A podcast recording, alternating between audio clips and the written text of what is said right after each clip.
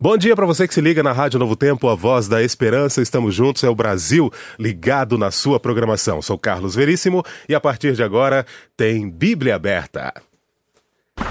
A partir de agora, na Novo Tempo, dúvidas, contradições, questionamentos. Uma só verdade. A palavra de Deus na mira da verdade. Olá, seja muito bem-vindo. Estamos começando mais um programa Na Mira da Verdade. E aqui comigo ele, professor Leandro Quadros. Bom dia, professor. Bom dia, Tito. Bom dia, Veríssimo, Renato e amigo ouvinte. Obrigado pelo seu carinho de sempre acompanhar o nosso programa Na Mira da Verdade. Você, esse programa você já sabe, quando você pergunta, a Bíblia responde. Portanto, para você participar mandando as suas dúvidas para a gente, você pode usar o seu WhatsApp. O número é 12 981510081. 98 98 98. Vamos ver como é que tá a memória do Tito hoje, hein? Vamos lá, Tito, de novo, mais uma chance para você. O nosso WhatsApp é 981510081. Tá é isso aí, rapaz. Tá Tem boa. hora que é tanto número aqui que a gente fica chega, chega é até um branco no negócio. É, Mas é isso tá, aí. O cara tá velhinho mesmo. Gagazinho, né? Você pode participar também através do nosso canal no YouTube, youtube.com barra Novo Tempo Rádio, tá bom? Participe, mande as suas dúvidas pra gente e vamos colocar aqui o professor Leandro Quadros na mira da verdade, porque ele tem que responder todas as questões baseando-se na palavra de Deus. E a primeira pergunta que chegou pra gente aqui é do Deucleciano da Silva, ele é de Pouso Alegre, Minas Gerais, e pergunta o seguinte: Como sabemos, segundo a Bíblia, Jesus morreu na cruz e ressuscitou no terceiro dia. Agora vem a questão: onde Jesus esteve nesse período de três dias? Ele encontrou com o diabo? Se ele esteve no mundo dos mortos, ele os viu ou ele ficou inconsciente até a sua ressurreição? Qual é a posição de vocês sobre essa questão? A nossa posição é a posição bíblica de que Cristo, obviamente, ficou inconsciente neste período.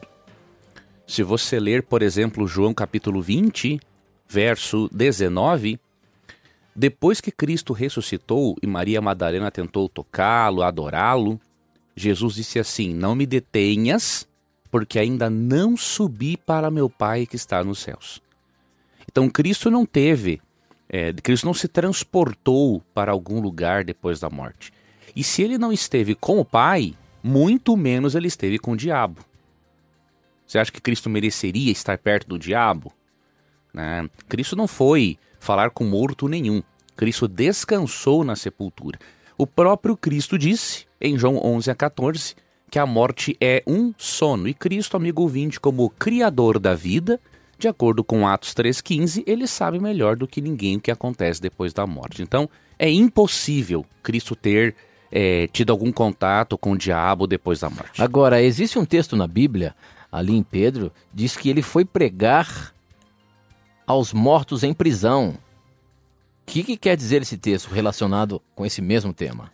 Porque a pergunta que ele fez aqui pra gente é qual é a nossa posição, porque ele já está entendendo que naquele texto fala que Jesus foi pregar é, aos mortos em cativeiro, não é isso? É, isso é em Pedro. 1 Pedro 3,19. Uhum. Na verdade, vários evangélicos, cito hoje, estão abandonando a interpretação tradicional desse texto, por quê? Eles estão percebendo que é uma heresia você crer, por exemplo, que Deus dá uma segunda chance de salvação depois da morte. Então, vários evangélicos que creem na imortalidade da alma, eles já não estão mais usando esse texto porque eles sabem o seguinte, que isso aqui é um apoio, não é, para a doutrina herética de que a pessoa depois da morte pode receber uma segunda chance, sendo que a Bíblia ensina que a salvação é só em vida. Então, esses irmãos que antes criam assim, passaram a estudar 1 Pedro 3, 19, considerando os versos 18 a 20, e chegar à conclusão de que o texto fala outra coisa totalmente diferente, que Cristo, por meio do Espírito Santo, pregou aos antediluvianos que estavam presos com as cordas do pecado.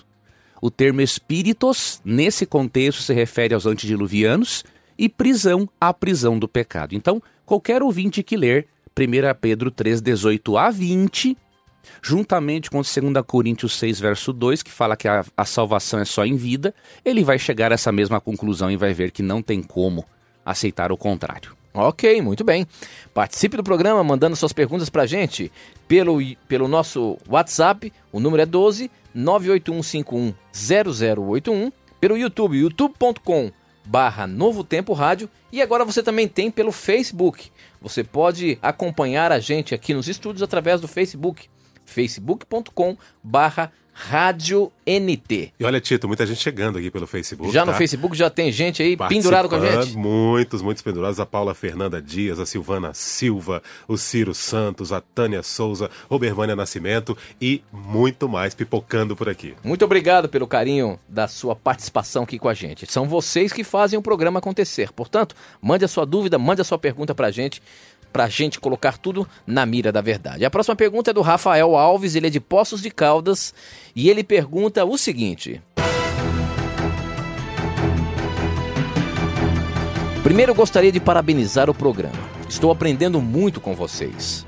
Minha pergunta é a seguinte: Estou estudando mais sobre a Igreja Adventista e li recentemente que a Igreja Adventista apoiou a era Hitler, que apoiou o nazismo. Isso foi verdade? Houve alguma base bíblica para isso? Obrigado e forte abraço. Professor, que... você sabe que na internet tem muitas especulações, né? Que história é essa? Que história é essa de que a Igreja Adventista apoiou a era Hitler? Essa informação, na verdade, a informação, não, essa desinformação vem é, de críticos amargurados com a vida, né? Então, o que acontece?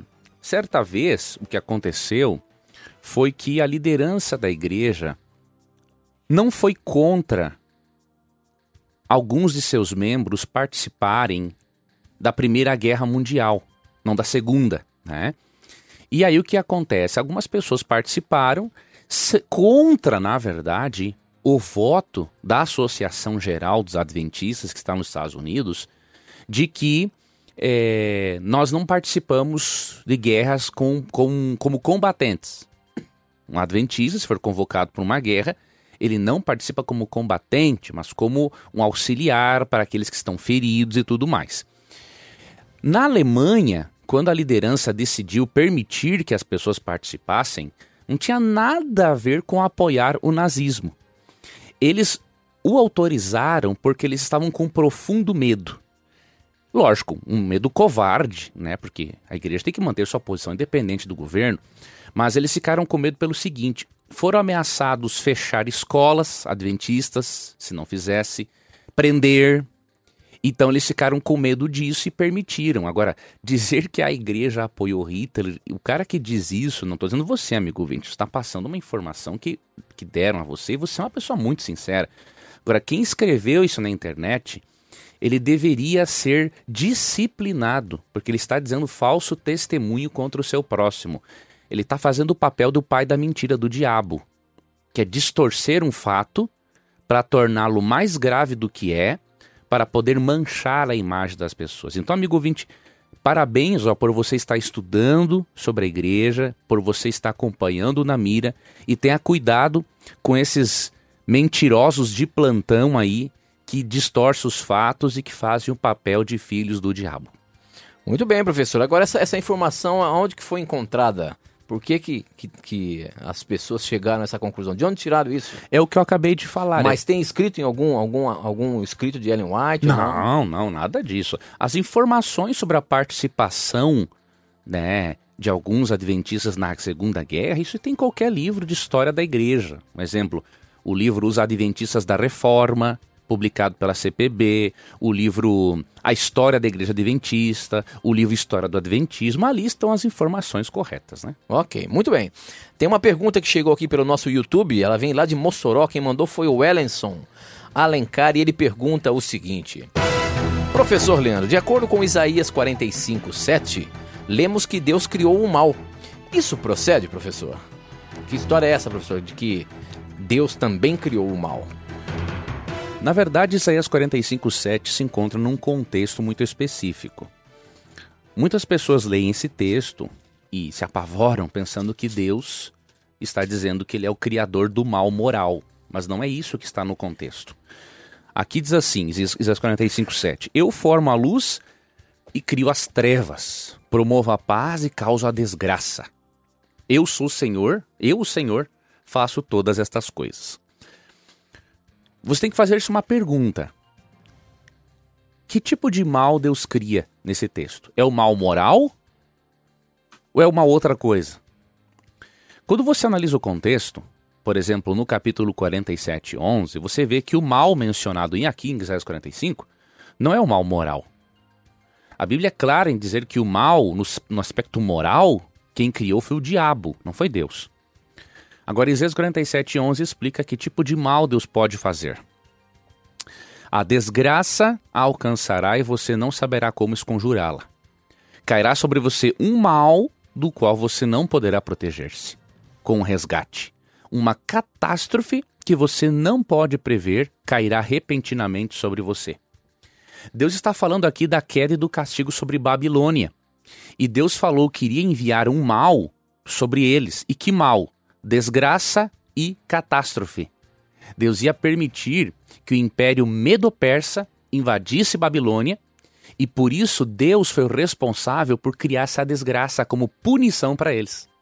Então é o mal como desgraça, como catástrofe e não o mal moral. Porque 1 João 1,5 diz que Deus é luz e nele não há treva nenhuma. E no Salmo 5, verso 4, diz que é impossível Deus fazer o mal. Então, o mal moral quem criou foi Lúcifer, não foi Deus. Muito bem, já rebatendo aí que você estava falando sobre a questão lá de Hitler, ah, já chegou aqui um comentário seguinte: mas se a igreja adventista ficou com medo e se rendeu, então quando vier o decreto dominical, por exemplo, não e, e, e estiver ameaçado de fechar escolas, igrejas, vocês também irão se render? É isso? Você interpretou errado. Quem se rendeu não foi a igreja adventista, foram alguns líderes na Alemanha. Você não pode ser, você não pode restringir o adventismo a alguns líderes na Alemanha, meu irmão. Tanto que quando esses líderes, né, um deles, Conrad, é, se rendeu a isso, vários líderes da Associação Geral nos Estados Unidos viajaram e vieram falar com o camarada.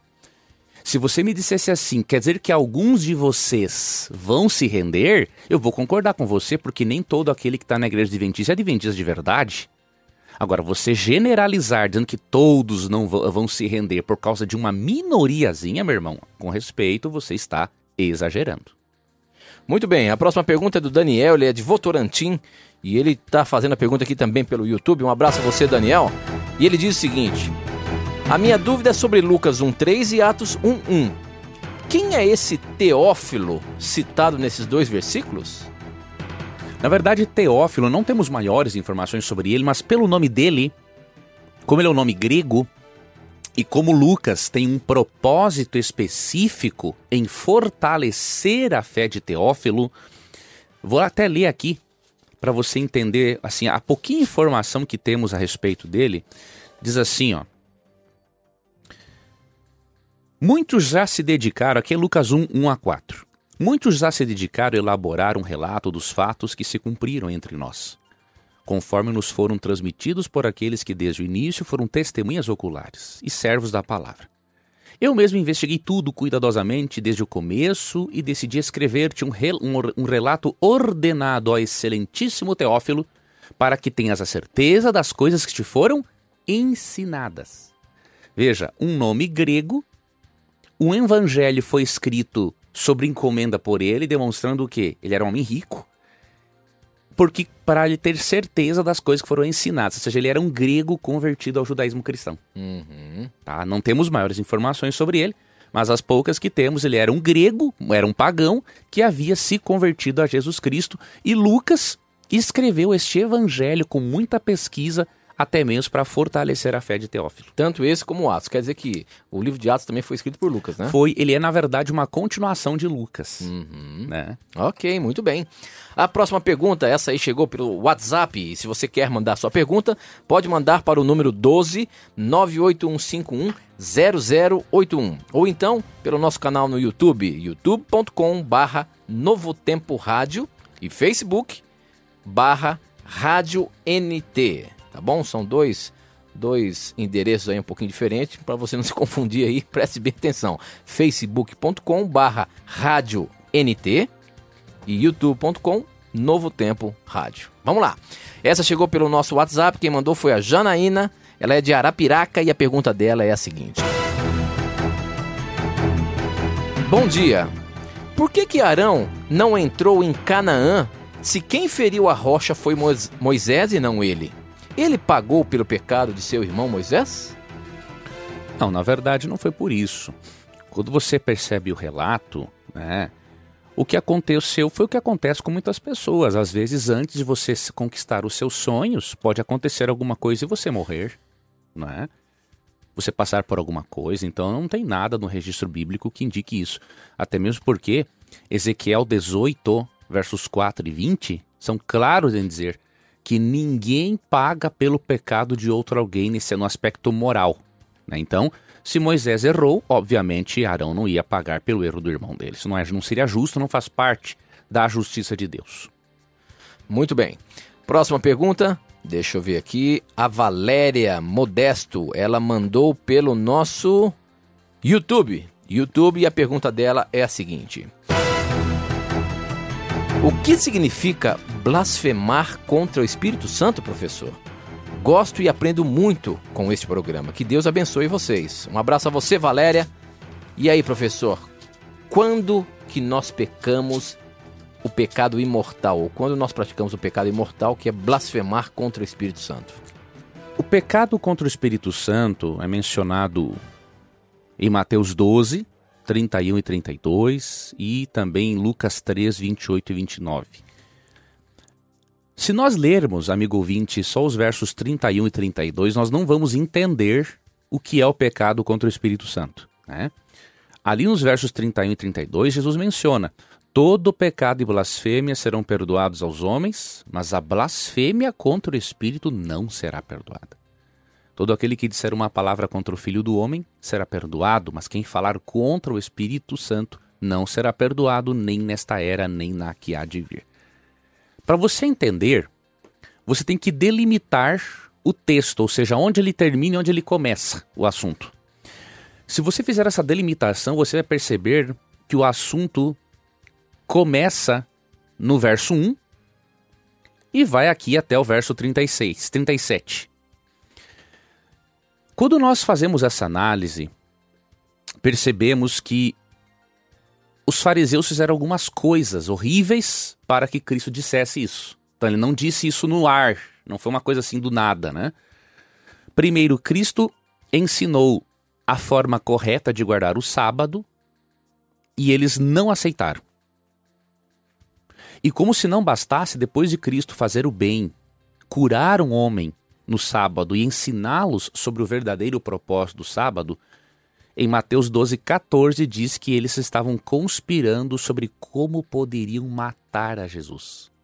Ou seja, o Espírito estava convencendo-os de que Jesus era o Messias e eles rebeldemente rejeitaram tanto a voz do Espírito que pensaram até em matar ao Salvador. Então veja que rejeição. Depois, Cristo expulsa demônios de uma pessoa, aqui do verso 22 até o 29, e aí eles disseram a seguinte: não, você expulsa demônios porque você tem um pacto com o diabo. Ora, eles disseram que uma obra feita pelo poder do Espírito foi feita pelo próprio demônio. Então o que acontece? Eles vieram numa rejeição contínua a Jesus, ao ponto de querer matar a Jesus e atribuíram uma obra do Espírito ao próprio demônio. Então isso é o pecado contra o Espírito Santo é uma rejeição contínua, rebelde à pessoa de Jesus, né? É a, e que a pessoa fica tão cega que ela passa a atribuir as coisas de Deus ao próprio demônio. Então veja, amigo ouvinte, não é simples cometer esse pecado. Graças a Deus por isso, hum, né? A pessoa tem que ir, Tito, longe demais para cometer. Agora, se a pessoa chegar nesse nível, aí o coração se endurece, ela não se arrepende mais dos seus erros, aí o destino dela vai ser só a condenação depois. Realmente. Na verdade, a gente não consegue prever quando pecamos contra o Espírito Santo. Não. A Temos gente... como saber um pouquinho. Eu acho que a única, o único É, a única forma que nós sabemos que não pecamos com o Espírito Santo é quando a gente percebe que a gente está fazendo as coisas erradas. E, e, se arrepende por isso. E isso quer dizer que o Espírito Santo ainda fala no nosso coração. Exato. Então podemos ficar tranquilos quando nos arrependermos. Isso é, uma, é um ótimo sinal. Ok, muito bem. A próxima pergunta, essa chegou pelo nosso Facebook. Você pode assistir tudo que está acontecendo aqui nos bastidores através do nosso Facebook, facebook.com/barra. A pergunta é da Rubiana, ela é de Conselheiro Lafayette, Minas Gerais, ela diz o seguinte: Sou metodista wesleyana, moro em Conselheiro Lafayette e gostaria de saber quais eventos bíblicos estão relacionados à formação do dia a mais do ano bissexto. Gosto muito desse programa. Existe alguma informação bíblica sobre isso, professor? Não, não existe porque o sistema de contagem dos anos pelos judeus não tem muito a ver com o nosso sistema, tá? Então não percebemos nenhum evento assim bíblico ou profecia relacionado com o ano bissexto. É só uma questão matemática mesmo. Muito bem. Próxima pergunta, deixa eu ver aqui, está chegando um monte de perguntas aqui. Uh... Essa aqui chegou pelo nosso WhatsApp. Ela vem lá de Florianópolis. Quem mandou foi a Neide. E ela diz o seguinte: É certo dizer que Deus dá a vida e que ele também o tira? Ou seja, Deus é responsável pelas pessoas quando morrem? Não, se isso for verdade, aí nós teremos um sério problema. Por exemplo, é, será que Deus é o responsável por uma pessoa que fuma e bebe a vida inteira e morre de câncer? Ou, por exemplo, Deus é o responsável por uma pessoa imprudentemente dirigir a 240 km por hora? Não, óbvio que não. Né? Deus não é o responsável. Deus permite. Então, de forma indireta, ele ser o responsável porque tudo acontece sobre a permissão dele. Agora, ele não é o responsável direto porque ele deu ao ser humano algo chamado livre-arbítrio. Né? É, Deus também deu leis. Deus deu leis de saúde. Se nós seguirmos essas leis de saúde, teremos saúde. Se não seguirmos, não teremos saúde. Deus usou pessoas para dar-nos as leis de trânsito. Se seguirmos as leis de trânsito, evitaremos acidentes graves. Se não seguirmos, vamos ter acidentes. Então, é um erro terrível atribuirmos a Deus a morte, sendo que o principal responsável pela morte é o demônio, e sendo que outros responsáveis somos nós pelas nossas escolhas erradas. Muito bem. Próxima pergunta. Essa pergunta aqui é interessante, mas vamos lá, vamos colocar. Não tenha preconceitos. Pergunte o que você quiser. O Júlio de Poços de Caldas, ó, Poços de Caldas participando aí, adoidado hoje. A pergunta do Júlio é a seguinte. E ele tá, olha, ansioso. Ele diz: Gente, por favor, preciso muito de uma orientação. Na Bíblia fala de trabalhar seis dias na semana. Só que eu tenho um tipo de trabalho que é só de quarta e quinta e que não dá ou não tem como eu fazer mais trabalhos dentro desses seis dias que a Bíblia fala. No caso, por eu trabalhar dois dias da semana, e é claro, eu guardo sábado, eu estou pecando por causa de dois dias de trabalho apenas? Veja, o princípio do mandamento, meu irmão, trabalhará seis dias e descansará no sábado, o propósito principal é falar do repouso sabático. Agora, depois do pecado, temos que analisar uma coisa interessante. Depois do pecado, Deus disse para Adão o seguinte a respeito do trabalho. Antes do trabalho era só um lazer, né? Depois do pecado mudou. Em Gênesis 3:19, Deus disse assim, ó: "Com o suor do teu rosto você comerá o teu pão, até que volte à terra, visto que dela foi tirado, porque você é pó e ao pó voltará." Deus deu o trabalho depois do pecado também como um meio de reeducar, disciplinar o ser humano para a vida. Então você não está pecando por ter um trabalho diferente. Agora você pecaria se você fizesse dos demais dias da semana só dias de ociosidade. Então o que, que você tem que fazer? Faça outras atividades produtivas. Né? Você pode fazer outra, você pode ter um outro trabalho, produtivo em outros dias da semana.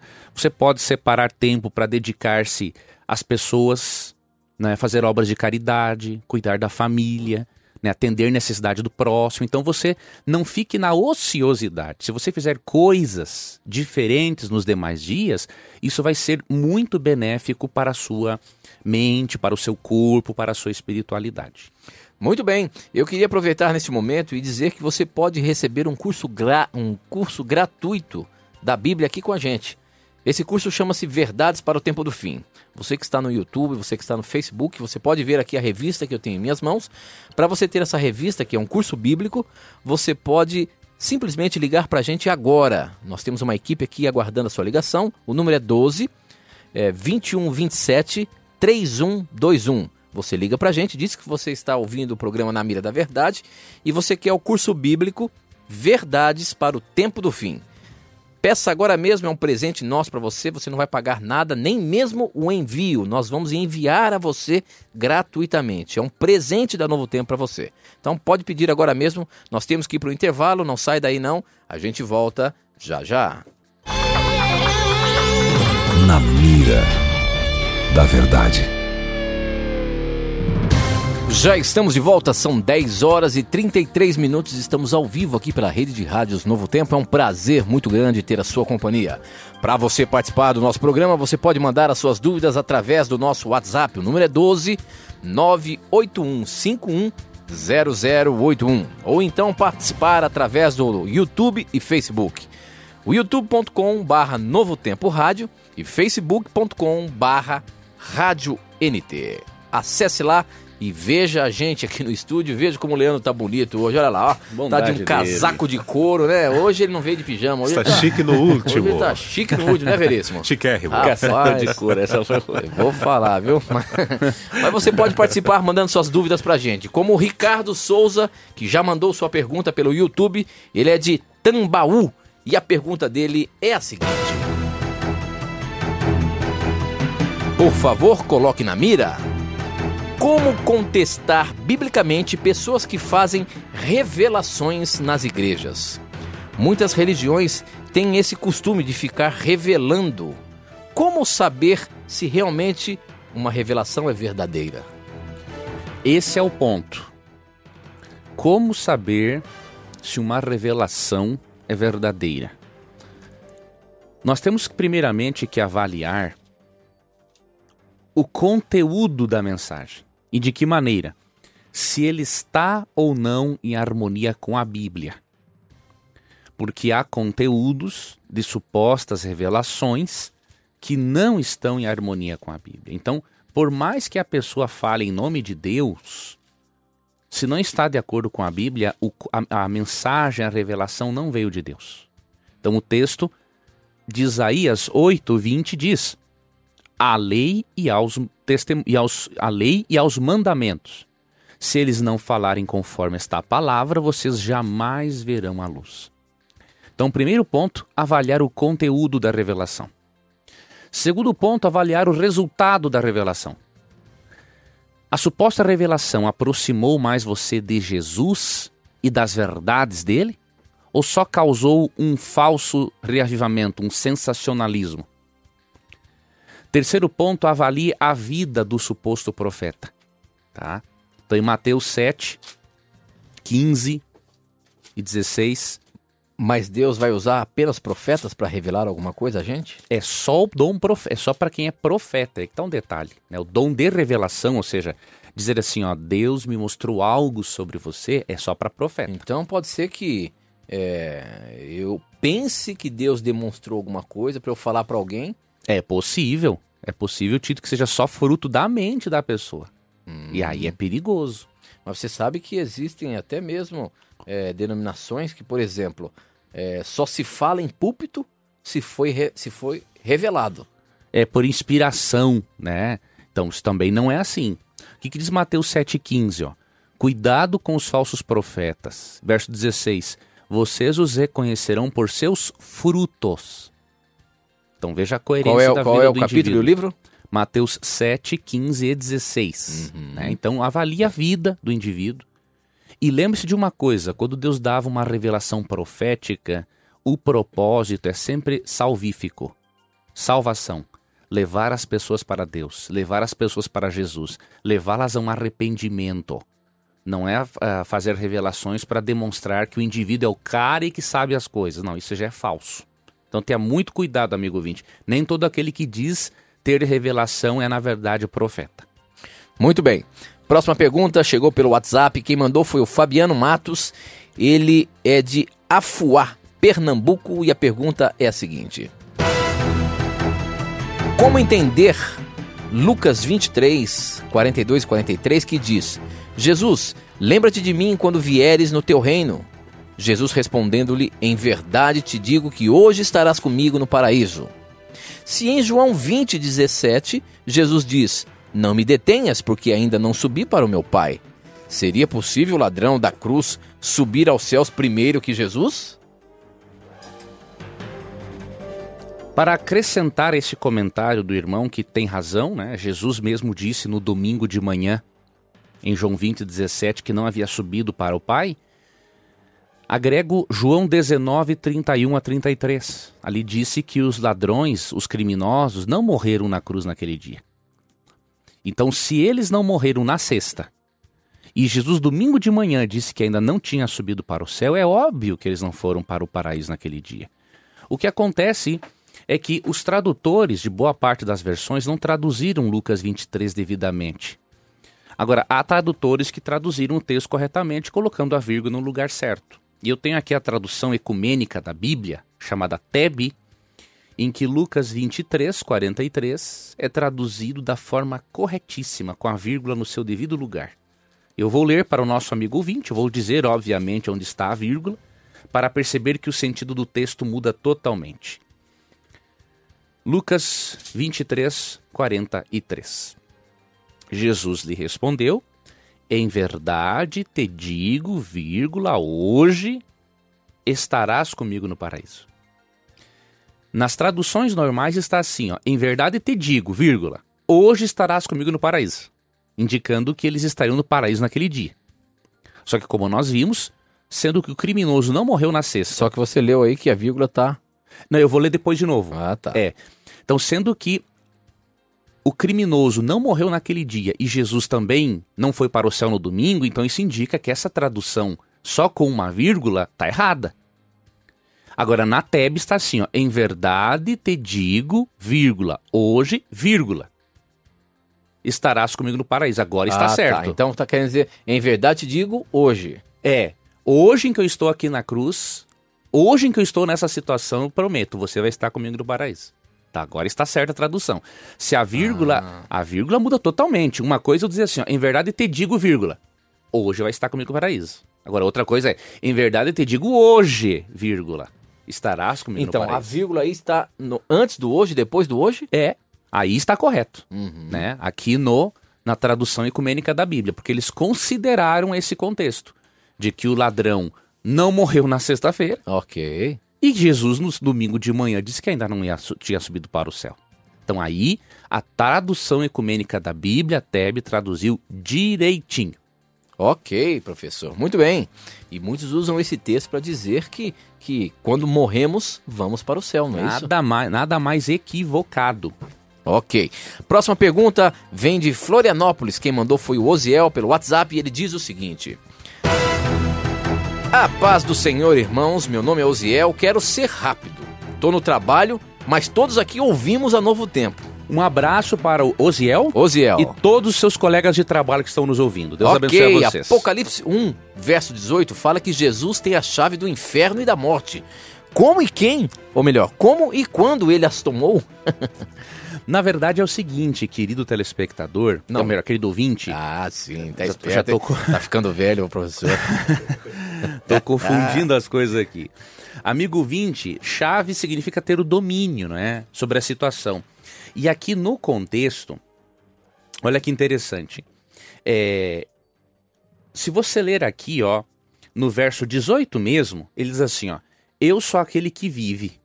Estive morto, mas agora estou vivo para sempre e tenho as chaves da morte e do Hades, está aqui na minha tradução. Ou seja, ele adquiriu o total domínio sobre a morte quando ele ressuscitou. Ok. Então, quando ele ressuscitou, ele demonstrou a sua vitória sobre a morte. E agora, o que, que ele quer dizer com isso? Que se ele tem o domínio sobre a morte, ele pode dar a vida eterna para quem ele quiser. Só que o domínio dessa morte nada mais é do que a morte resultado do pecado. Porque Uhum. Deus já dominava a vida e a morte e tudo mais, certo? Sim, Então, quando ele fala essa morte aí, é o salário do pecado, que é a morte, correto? é aqui é o seguinte, deixa eu, eu me fazer mais claro para o ouvinte. O ser humano tinha um débito, Certo. que era a própria vida. Uhum. tá? Deus não teria como salvar o ser humano sem que o débito fosse pago. Entendi. Entendeu? Então, quando Cristo morre na cruz e ressuscita, aí ele readquire total direito sobre a morte. Aí ele pode dar vida eterna a quem ele quiser. Ok, muito bem. Agora a próxima pergunta pelo YouTube. Ainda não estou vendo aqui muitas perguntas pelo Facebook, hein? Se você tá pelo Facebook, manda pra gente aqui pra mim. Manda pra gente aqui pra gente poder colocar o professor na mira. O Gabriel Andrade, ele é de Macaé, no Rio de Janeiro, e pelo YouTube ele pergunta o seguinte: Professor, Enoque, Moisés e Elias subiram ao céu. Sabemos disso. Será que hoje alguém ainda pode subir ao céu como eles? Se Deus o quiser, sim. Mas nós não temos referência bíblica sobre isso, né? Então, se Deus o quiser, ele pode fazer uma espécie, ele pode antecipar o juízo dessa pessoa e levá-la, se ele quiser, a pessoa em vida. Agora, nós não temos referências a isso, não temos provas disso, então não podemos especular sobre isso, né? Muito bem. A próxima pergunta aí, pelo WhatsApp também. Quem manda é o Marlon Lima. Marlon, sua pergunta está na mira. Ele é de Caraibeiras. Ele é de Caraibeiras, deixa eu ver qual que é o estado aqui. Pernambuco. E ele pergunta o seguinte: Bom dia, Tito. Bom dia, professor. Um abraço a você, meu irmão. Ele diz: Sou católico, mas adoro a TV e a rádio Novo Tempo, principalmente esse programa. Tenho aprendido muito com o professor. E a pergunta é a seguinte: Por que, que Deus não destruiu o diabo desde o início? Se assim fosse, ele não teria causado tanta desgraça. Agradeço o envio do livro Esperança Viva. Me tornei um anjo da esperança. Um abraço a vocês, meus irmãos. Que Deus lhe abençoe, Marlon. Obrigado por você acompanhar a nossa programação. Obrigado por você ter pedido o livro. Tenho certeza que vai ser uma excelente leitura para o seu aprendizado sobre a palavra de Deus, não é isso? Muito obrigado pela sua participação. E aí, professor? Muito boa pergunta do nosso irmão Marlon. Obrigado, nosso irmão, a você e aos nossos demais irmãos católicos sinceros que têm acompanhado o nosso programa. Vou lhe ajudar, meu irmão, a entender um pouco disso. Na nossa perspectiva humana, realmente seria muito melhor Deus ter destruído o diabo logo no início e acabar com toda a desgraça. Só que há uma perspectiva, há um contexto celestial que demonstra para nós que Deus teve razão em não fazer isso. E eu vou lhe ajudar, meu irmão. Há um texto em Daniel, capítulo 7, versos 9 e 10, que vai nos dar um vislumbre. Falando de um juízo que ocorrerá já antes da volta de Jesus, diz o texto: Enquanto eu olhava, tronos foram colocados e um ancião se assentou. Sua veste era branca como a neve, o cabelo era branco como a lã. Aqui é a glória de Deus. O seu trono era envolto em fogo e as rodas do trono estavam em chamas. De diante dele saía um rio de fogo. Milhares de milhares o serviam, milhões de milhões estavam diante dele. O tribunal iniciou o julgamento e os livros foram abertos. Olha que interessante, quando Deus inicia o seu tribunal, abre o seu tribunal, tem milhares e milhares de anjos ao redor. Certo. E por que isso? Porque em 1 Pedro 1,12, lá no finalzinho é dito que os anjos anelam perscrutar, pesquisar, entender o plano de salvação. Isso nos mostra, amigo ouvinte, que os anjos não são oniscientes. Isso. O que, que acontece? Não sendo os anjos oniscientes, eles não conheciam, na verdade, o que estava no coração de Lúcifer. Então imagine, eles nunca tinham ouvido falar no mal. De repente, Satanás, se o Lúcifer se torna mal. E aí Deus chega para eles assim e diz assim: olha, ele se tornou perverso. Os anjos, o que, que é perversidade? Era algo novo para eles, não existia isso. Uhum. Aí de repente Deus diz assim: olha, eu vou ter que destruí-lo. Mas o que, que é destruir? Não é tirar a vida. Como? Como tirar a vida? E poderia acontecer um outro detalhe. Digamos que Deus explique tudo. Olha, Uhum. ele se tornou perverso, ele se rebelou contra mim, ele vai fazer muitas maldades. Os anjos poderiam pensar assim: Ué, mas como isso? Será que Lúcifer não tem alguma razão em acusar a Deus de tirano? Porque o que acontece? Quando um, um bandido quer fazer uma queima de arquivo, ele mata, mas muitas vezes manda matar uma testemunha Uhum. para não contar coisas sobre ele. Uhum. Então, se Deus destrói Lúcifer, iam parar dúvidas eternas na mente dos seres celestiais. Nenhum ser celestial iria mais servir a Deus por amor, só por medo. Então, com dor no coração, até mesmo para o bem do universo, Deus teve que deixar Lúcifer fazer as suas obras para que todos os seres percebessem o verdadeiro caráter de Lúcifer e o quão terrível é o pecado. E lembremos de uma coisa: nós passamos por toda essa desgraça, mas se alguém que pagou um preço foi Jesus, ele pagou o preço. Para ele seria muito mais fácil destruir Lúcifer, não dar com, não dar satisfação para ninguém, porque ele é o criador de tudo, mas ele não preferiu assim. Ele não queria que as suas criaturas o servissem por medo, ele preferiu assumir o preço na cruz para poder desmascarar a Satanás e mostrar para o universo que Deus realmente é amor. E isso só vai se concretizar mesmo no aniquilamento, certo, professor? Ou É. seja, quando acabar a- o tempo de Satanás, que isso já está fadado a acontecer, e aí então ele ser destruído definitivamente. Aí o mal, o pecado não existirão mais. E Deus é tão bom, Deus só vai aniquilar Satanás depois que todos avaliarem o processo judicial de Deus, para que não haja dúvida alguma de que Deus é justo.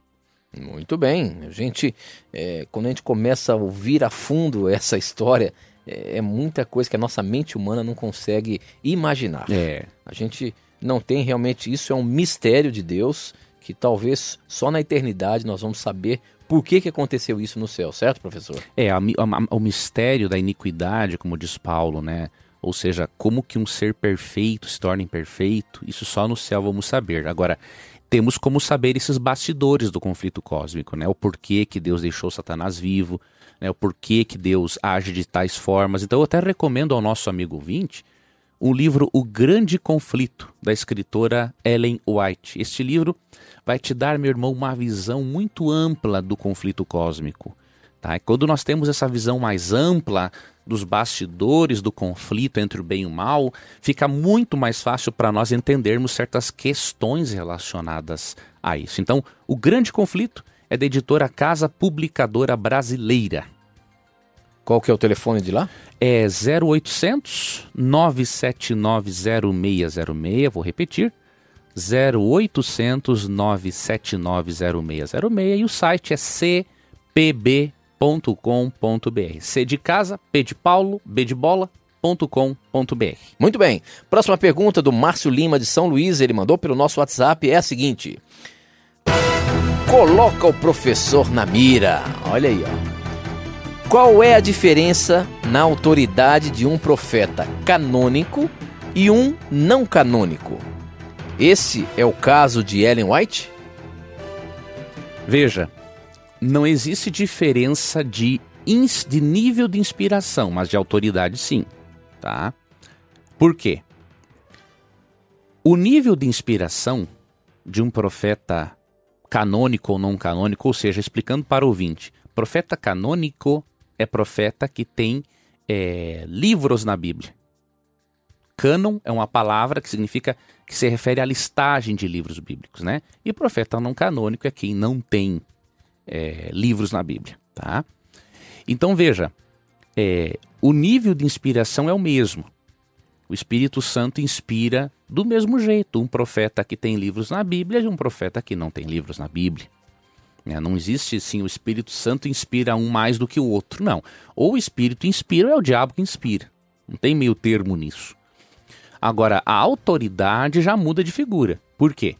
Por exemplo, a Bíblia é para todas as pessoas de todas as épocas. Os escritos de Ellen White, não.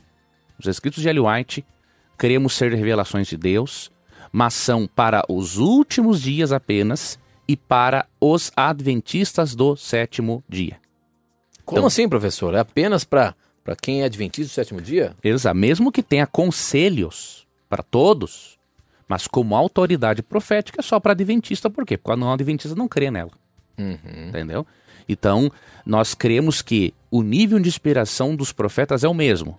A autoridade máxima é a Bíblia. Até mesmo porque a própria Ellen White reconheceu isso. Essa é a diferença de Ellen White para outros que se dizem profetas. Então, na verdade, a, as profecias ou o reconhecimento do dom profético de Ellen White é para a orientação da igreja é orient... decorrer. Como, como acreditamos que, esse, que a igreja é, faz parte, ela nasceu em um movimento profético.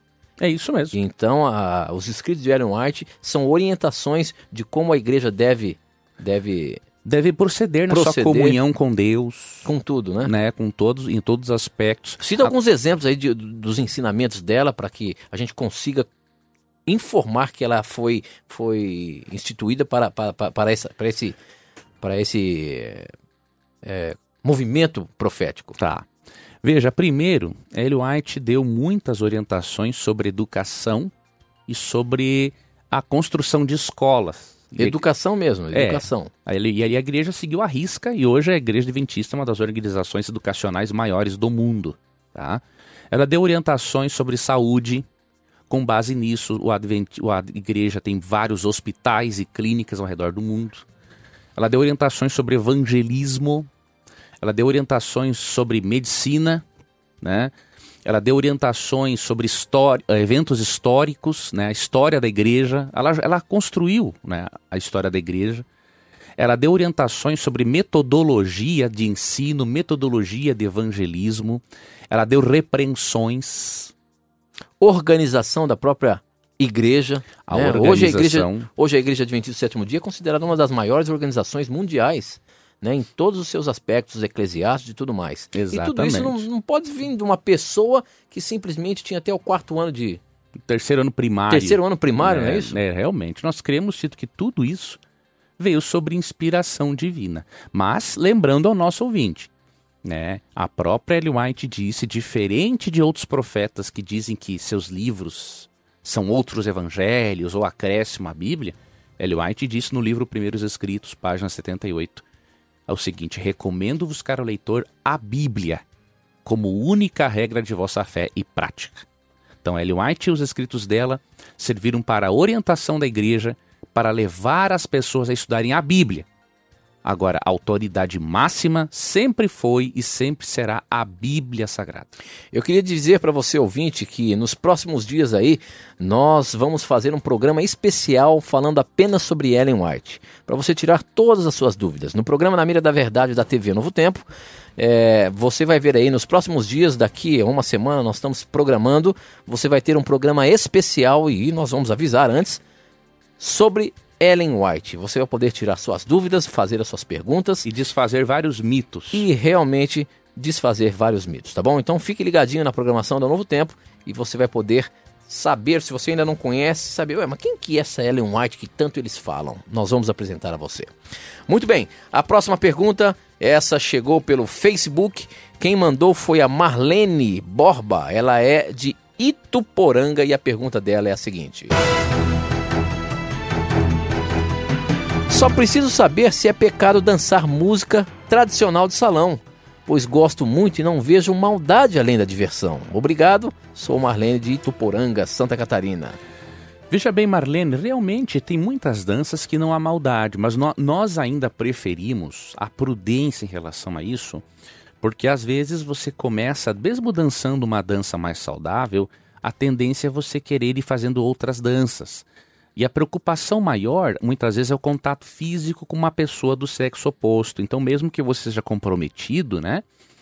Se você tem um contato físico maior com outra pessoa, a, a tendência é você cobiçar, ainda mais se você tem uma química com a outra pessoa, o que é natural e pode acontecer. É, as danças bíblicas já eram diferentes por isso, né? Nas danças bíblicas, por exemplo, na dança hebraica, que era litúrgica, os homens dançavam ao lado dos outros homens e as mulheres ao lado das mulheres, já para evitar este contato sensual, porque nós seres humanos somos seres é, sexuais por natureza e o pecado acabou corrompendo a nossa sexualidade. Então, realmente há danças de salão, há danças tradicionais que não tem nada de mal, há até mesmo coreografias, né, que não tem nada de mal. Agora, nós recomendamos ainda a prudência, não é?